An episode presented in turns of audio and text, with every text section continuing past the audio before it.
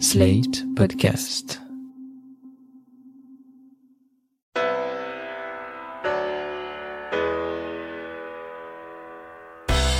Bonjour et bienvenue dans le monde devant soi, le rendez-vous d'actu international de Slate.fr. Je suis Christophe Caron et je suis en compagnie de Jean-Marie Colombani, directeur de la publication de Slate. Salut Jean-Marie. Bonjour Christophe. Et d'Alain Frachon, éditorialiste au Monde et spécialiste des questions internationales. Salut Alain. Bonjour Christophe.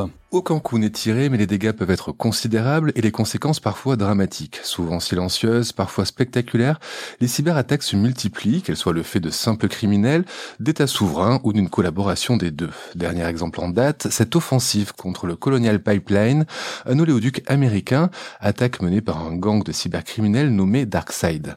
Citons aussi l'affaire SolarWind, du nom de cet outil informatique utilisé par de nombreuses administrations américaines, outil vérolé par un logiciel espion. Cette attaque avait été attribuée à la Russie et découverte en décembre 2020.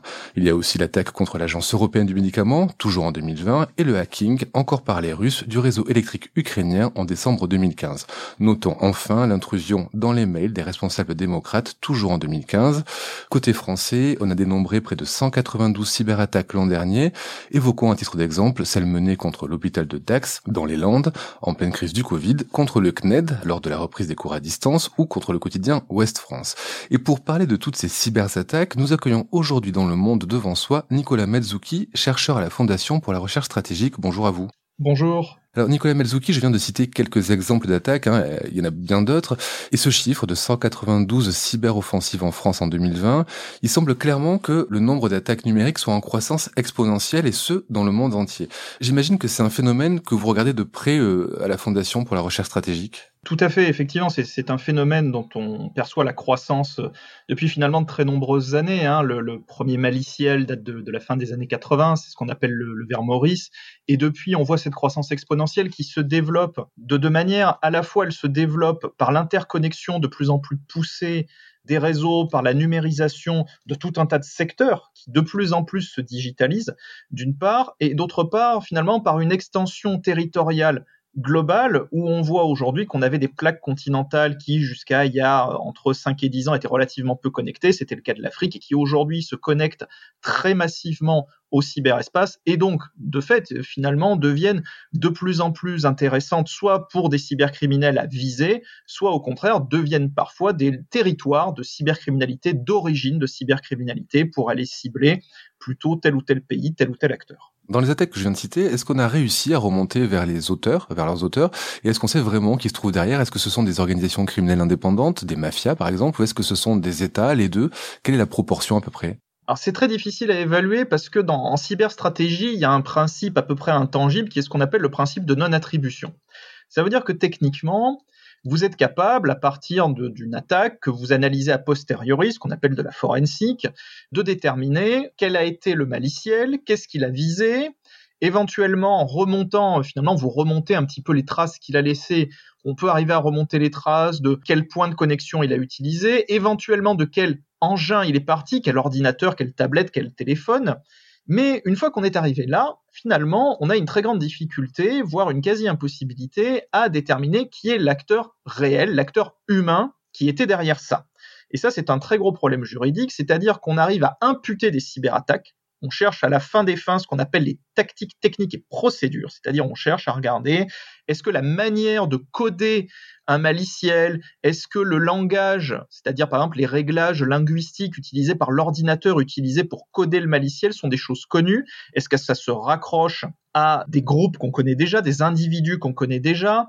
Est-ce que les horaires auxquels ont été envoyés le maliciel correspondent à des horaires particuliers de, de travail dans certains pays du monde? Donc en fait, on, on subodore énormément de choses et en subodorant énormément de choses, finalement, si on regarde ça de l'autre côté, ça donne la possibilité à ces acteurs malins d'aller se camoufler. C'est-à-dire qu'il est aussi, aussi, extrêmement facile pour un État, par exemple, soit d'employer ce qu'on appellera des cybercorsaires, et là, il y a beaucoup de suspicions, notamment au niveau de la Russie, de l'emploi d'un certain nombre d'acteurs mafieux de temps en temps pour conduire des actions qu'on appellera souveraine, soit de la part d'autres acteurs, carrément d'aller adopter d'autres identités, c'est-à-dire se faire passer pour des groupes. On a eu l'exemple, notamment en 2012-2013, d'un groupe qui s'appelait Épée tranchante de la justice, qui est apparu pour conduire une cyberattaque contre la Saudi Aramco, puis qui a disparu tout de suite après, dont on n'a plus jamais entendu parler.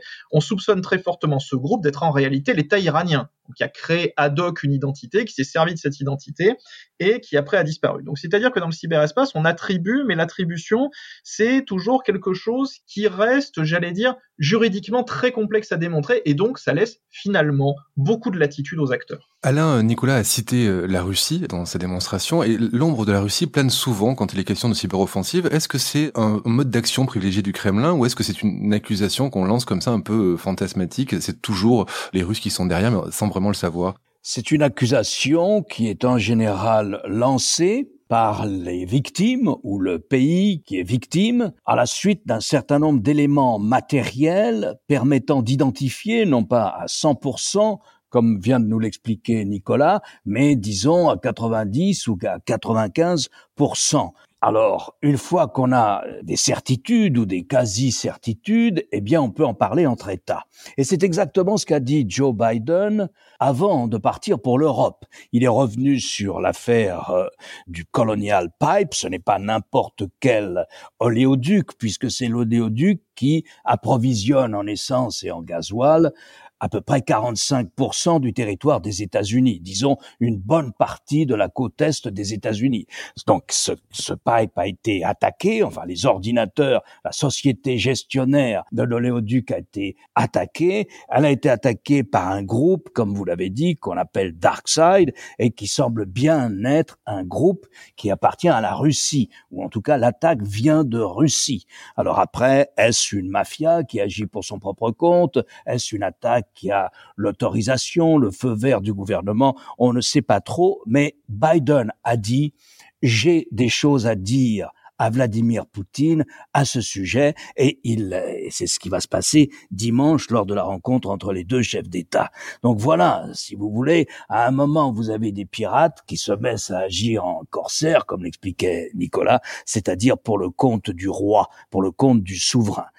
On ne sait pas exactement. Mais ce qu'on sait, en revanche, ça, parce qu'au départ, c'était une information qui n'a été donnée que par l'agence Bloomberg, mais elle semble confirmée, en tout cas c'est ce que m'expliquait tout à l'heure Nicolas, c'est que les attaquants, ceux qui s'en sont pris à la société, qui ont volé ces codes de fonctionnement à la société gestionnaire de l'oléoduc, eh bien ceux-là ont obtenu de la société 5 millions de dollars, c'était la rançon pour relâcher, pour libérer les codes qui avaient été volés.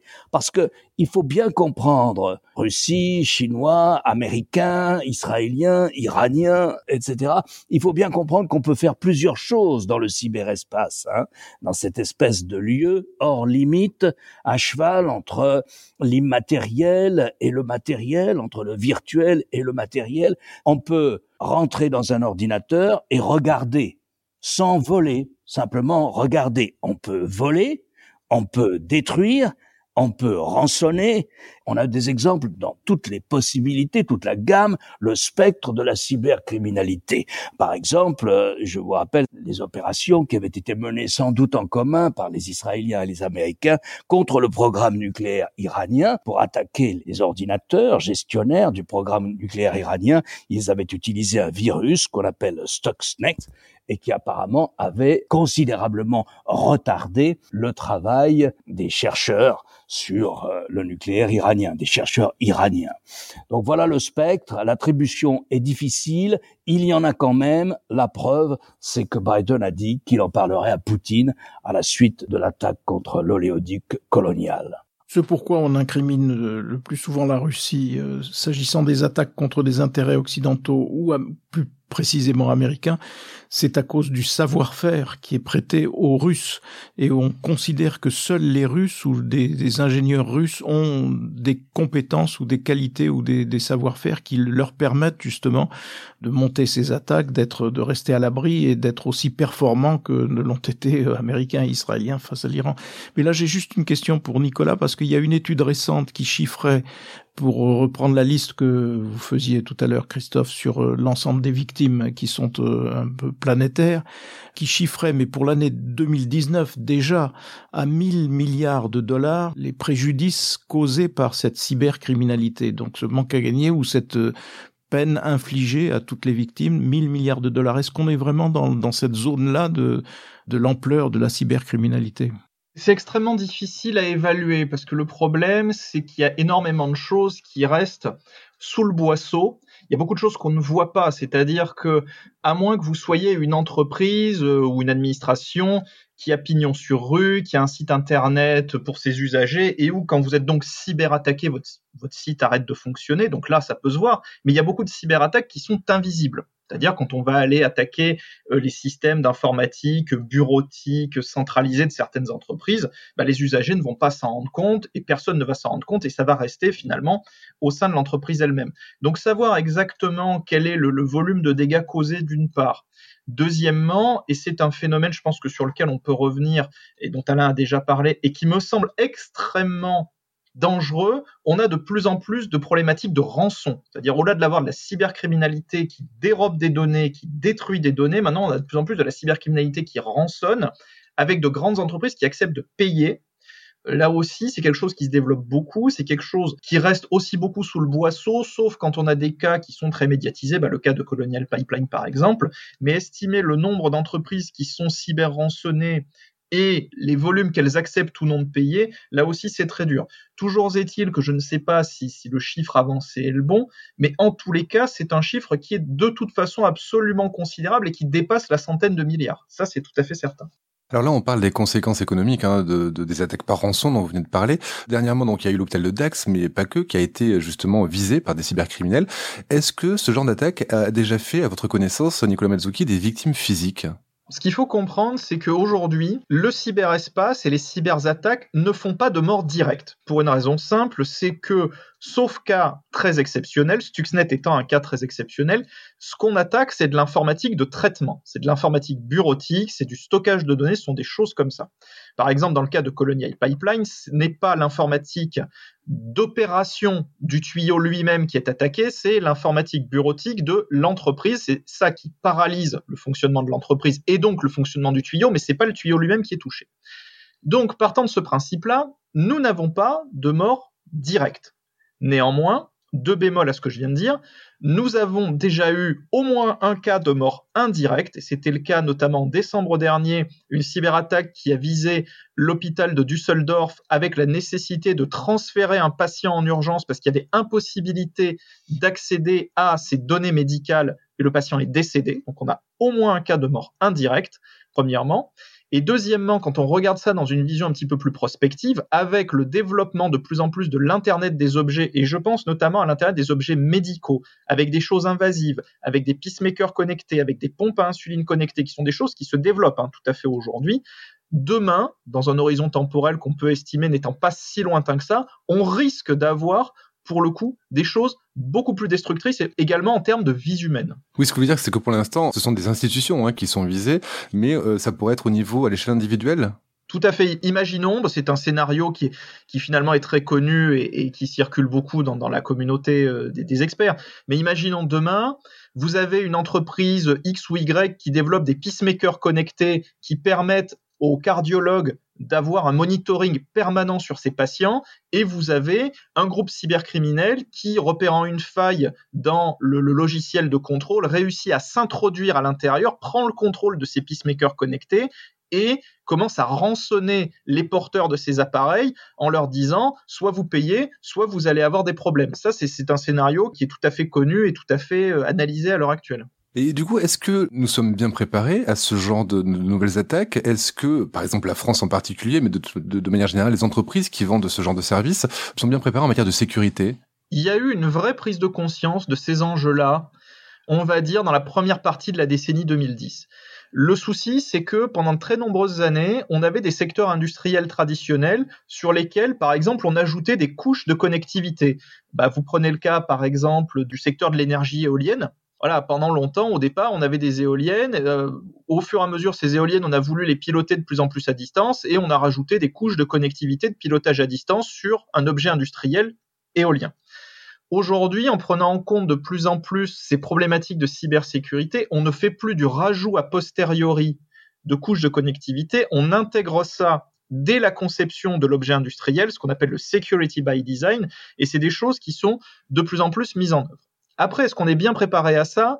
J'ai envie de dire, c'est une problématique, est avant tout une problématique réglementaire et une capacité de la part des autorités administratives à imposer leur volonté. À ce niveau-là, on peut comparer tout à fait les États-Unis et l'Union européenne. Dans l'Union européenne, il y a une prise de conscience là aussi assez ancienne, qui d'ailleurs commence par la France, puisque c'est la France qui, au niveau européen, a toujours été en pointe sur les questions de cybersécurité qui est d'imposer de manière très forte des obligations à ce qu'on appelle les opérateurs d'importance vitale, qui sont tous les acteurs qui agissent dans les domaines industriels critiques. Par exemple, en France, c'est l'ANSI qui est chargé de la gestion des opérateurs d'importance vitale. Il y a des obligations de déclaration de cyberattaque, il y a des obligations réglementaires d'implantation d'un certain nombre de protocoles, d'un certain nombre de technologies pour s'en prémunir parce qu'on est dans des systèmes étatiques relativement forts. Au contraire, si on regarde le cas des États-Unis, l'État fédéral américain a un pouvoir relativement faible, contrairement à ce qu'on pense, sur la capacité à édicter des normes de cybersécurité. Ça fait des années que les organisations fédérales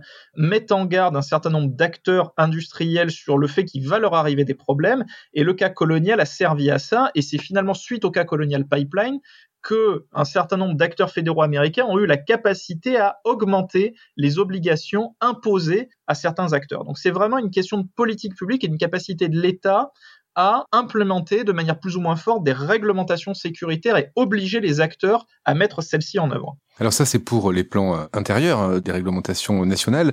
Alain, est-ce qu'on pourrait imaginer un jour, à la manière de la Convention de Genève qui régit euh, la guerre dite conventionnelle, une sorte de judiciarisation internationale de la cyberguerre? Écoutez, pour le moment, la tentative qu'il y a eu a échoué. C'est-à-dire qu'il y a eu auprès des Nations Unies, à, l'initiative d'un certain nombre de membres des Nations Unies, il y a eu la constitution d'un groupe d'experts, comme on a eu la constitution d'un groupe d'experts sur le climat. Ce groupe d'experts chargé de faire des recommandations. Donc chaque pays, ou pas tous les pays, mais les principaux pays concernés envoient des experts, et puis les experts travaillent, ils font des recommandations, et les Nations Unies s'en servent ou ne s'en servent pas.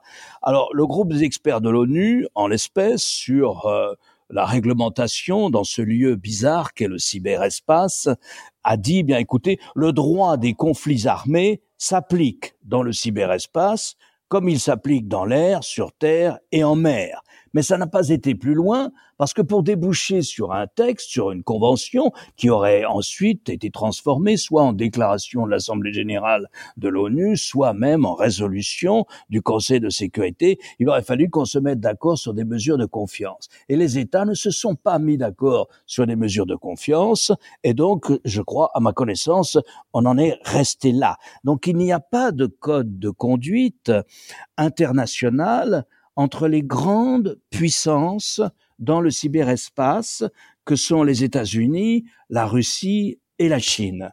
Là-dessus, rien. C'est un espace sans règles sans aucune règle. La question étant, compte tenu du niveau d'agressivité et de conflictualité que nous observons dans cet espace, qu'il s'agisse de crimes ou qu'il s'agisse d'agressivité entre États, de conflits entre États, eh bien, compte tenu de ce niveau d'agressivité, la question qu'on se pose, que tous les experts se posent, c'est un jour va venir où un État attaqué va répliquer non pas dans le cyberespace, mais avec du conventionnel.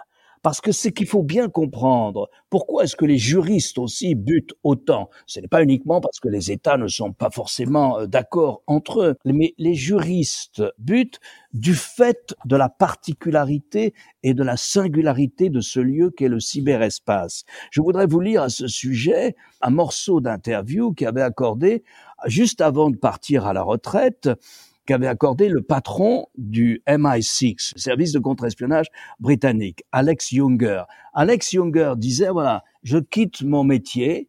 Avant, il y avait une différence, peut-être banale, mais il y avait une différence entre la paix et la guerre. Il y avait une différence entre le national et l'international. Il y avait une différence entre le virtuel et le réel. Tout ça n'existe plus.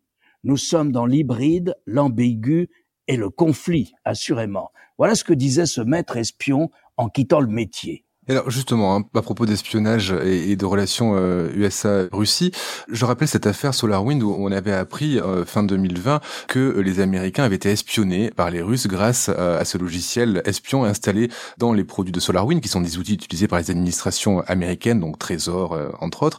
Est-ce que depuis ces révélations, on en sait plus sur les dégâts qu'il y a pu y avoir au sein des, administrations américaines, Nicolas Mazuki Non, pas forcément, parce que le, le problème, c'est que quand vous êtes cyberattaqué, vous avez deux postures possibles. En gros, vous avez une posture de dissimulation, c'est-à-dire de nier, soit vous avez une posture d'acceptation, mais la posture d'acceptation, très souvent, elle va avec la dénonciation de votre agresseur. C'est un peu ce qui s'est passé sur cette affaire SolarWind, dans le sens où on voit bien qu'il y a ce groupe qui a été désigné comme étant le groupe attaquant, dont l'opportunité, c'est de le raccrocher à la Russie. C'est peut-être le cas, mais ça n'est peut-être pas le cas non plus, c'est ce qu'il faut voir. La question, c'est qu'on sait que a été attaqué au travers de, cette affaire SolarWind un certain nombre d'acteurs extrêmement importants, qui sont d'ailleurs pas forcément les acteurs administratifs américains eux-mêmes, mais plutôt un certain nombre d'entreprises qui sont des prestataires de services de l'administration américaine. Je pense notamment à FireEye, FireEye qui est l'une des plus grosses entreprises de cybersécurité au niveau mondial, et des entreprises comme FireEye, en fait, habituellement, parce qu'elles conduisent des analyses sur les différents maliciels qui touchent leurs clients, en fait, stockent un certain nombre de choses dans des, coffres-forts numériques et finalement stockent des morceaux de cyberarmes pour prendre une, euh, comment dirais-je, une analogie qui soit pas trop trop fausse. Et on sait que potentiellement, ces morceaux de cyberarmes stockés par FireEye ont eux été dérobés au cours de cette affaire SolarWind. Ce qui rappelle d'ailleurs une autre affaire un petit peu plus ancienne, qui est l'affaire des Shadow Brokers, ou un autre groupe, là aussi cybercriminel, mais dont on ne sait pas trop s'il faut le raccrocher étatiquement à quelque chose, lui aurait euh, dérobé une partie, ou peut-être même la totalité, du, du coffre-fort de cyberarmes de la NSA il y a quelques années, et de temps en temps, on a vu apparaître sur le darknet aux enchères finalement des différentes cyberarmes qui étaient sorties de ces fameux coffres-forts. Donc le risque est plutôt là, c'est-à-dire d'avoir des choses qui sont dérobées, qui après sont mises aux enchères par des cybercriminels pour ensuite être utilisées contre euh, tout un chacun ou contre des cibles euh, très particulières dans des buts qui peuvent être économiques, géopolitiques, euh, idéologiques ou que sais-je encore. Pour finir, on parle beaucoup de Russie, de Chine, d'Iran, d'Israël, euh, parfois de Corée du Nord, même si on l'a pas cité pour l'instant dans ce podcast. Comment se place la France, elle, sur le terrain de la cyberguerre? Est-ce qu'on a euh, des équipes euh, entraînées? Est-ce qu'on a les, les, moyens pour les mener, pour répondre de manière défensive et surtout de manière offensive? Oui, tout à fait. Alors, ce qu'il faut voir, c'est que la France a publié en, en début 2020 ce qu'on appelle des éléments publics. C'est-à-dire, c'est pas l'ensemble de la doctrine, mais c'est uniquement une partie de la doctrine de lutte informatique offensive. C'est-à-dire que depuis des années, le ministère des Armées déclarait faire de la lutte informatique défensive, reconnaissait faire de la lutte informatique défensive, c'est-à-dire mettre en place l'ensemble des éléments lui permettant de se protéger des cyberattaques adverses. Depuis officiellement 2019, mais en réalité officieusement au moins 2013, puisque c'était déjà apparu au sein d'un certain nombre de discours de Jean-Yves Le Drian quand il était euh, ministre de la Défense, la France reconnaît une capacité et une volonté, puisqu'on est au-delà de la capacité, on est dans la volonté à conduire des opérations cyber offensives. La particularité de la France dans ce domaine-là par rapport à d'autres acteurs, c'est que la France considère que les opérations cyber offensives se mènent dans un cadre militaire ouvert, c'est-à-dire que le cyber est considéré comme un appui aux opérations, comme d'autres appuis aux opérations, et c'est-à-dire qu'il revient au commandant militaire de décider si à un moment pour avoir un effet militaire donné, il est plus pertinent d'aller utiliser des navires, des avions ou du cyberespace. Les éléments de la lutte informatique offensive publique de la France ne sont pas des éléments de cyberattaque souveraine, mais sont des éléments d'utilisation offensive du cyber dans des conflits armés, j'allais dire conventionnels. Pour terminer sur cette discussion, dans, dans, ce que vous évoquez, il faut jamais oublier qu'il y a eu une attaque en règle d'un État contre un autre, c'est contre l'Estonie. Et donc là, c'était une attaque russe déterminée pour affaiblir cet État et pour montrer au fond que c'est par ce moyen euh, nous étions à portée de, de tir, si j'ose dire, de, de, la Russie. Et ça me faisait penser que la Russie, qui est un pays qui est, s'est euh, économiquement affaibli, puisque il faut toujours qu'on rappelle que le produit intérieur russe est inférieur au produit intérieur italien, qui est un pays en fort déclin démographique, qui est donc aussi un pays qui vit avec une promesse de déclin, de vrai déclin. La cyberattaque et les cyberarmes sont un peu ce qu'était la dissuasion du faible au fort. C'est une façon de retrouver une force avec euh, suffisamment d'ingénieurs, suffisamment de savoir-faire et suffisamment de, de qualifications qui permettent justement d'effacer ces traces de, de, moyenne puissance pour redevenir un acteur euh, majeur et faire peur, j'allais dire, euh, au monde entier. Donc c'est un élément, à mon avis, essentiel dans la stratégie russe. L'autre point que je voulais juste évoquer pour terminer, c'est qu'il n'y a pas que les institutions qui sont attaquées, que les États qui peuvent être attaqués. Il y a aussi nous-mêmes, chacun d'entre nous, parce que on est toujours en voie de ou menacé d'être piégé en permanence sur le net à travers les mails que l'on reçoit ou les captations de mails dont on peut être victime. Et donc, quand on sait que les entreprises en France, en tout cas, se protègent trop peu, puisqu'elles ne consacrent qu'une part trop faible de leur budget à cette protection, il y a aussi un problème aussi de prise de conscience de chacun d'entre et chacune et chacun d'entre nous par rapport à un univers où les pièges sont, sont permanents et on peut tomber dans ces pièges-là et être victime à notre échelle, si j'ose dire, de ces cyberattaques. Donc c'est un sujet qui vraiment non seulement concerne la stratégie et la géopolitique, mais qui concerne aussi la vie quotidienne de tout un chacun. Et pour ça, on ne serait que trop conseillé à celles et ceux qui nous écoutent de mettre régulièrement à jour leurs euh, ordinateurs, téléphones ou tablettes et surtout à ne pas répondre à des mails louches. Merci Nicolas pour votre participation à cet épisode du Monde devant soi. Je rappelle votre ouvrage Gagner les cyberconflits aux éditions Economica. Alain, je rappelle votre chronique chaque jeudi dans le monde et vous Jean-Marie chaque jeudi aussi sur France 24 avec l'émission politique. Merci à tous les trois et à la semaine prochaine. Merci Christophe. Merci Christophe. Merci. Retrouvez le monde devant soi chaque vendredi sur slate.fr votre plateforme de podcast préférée.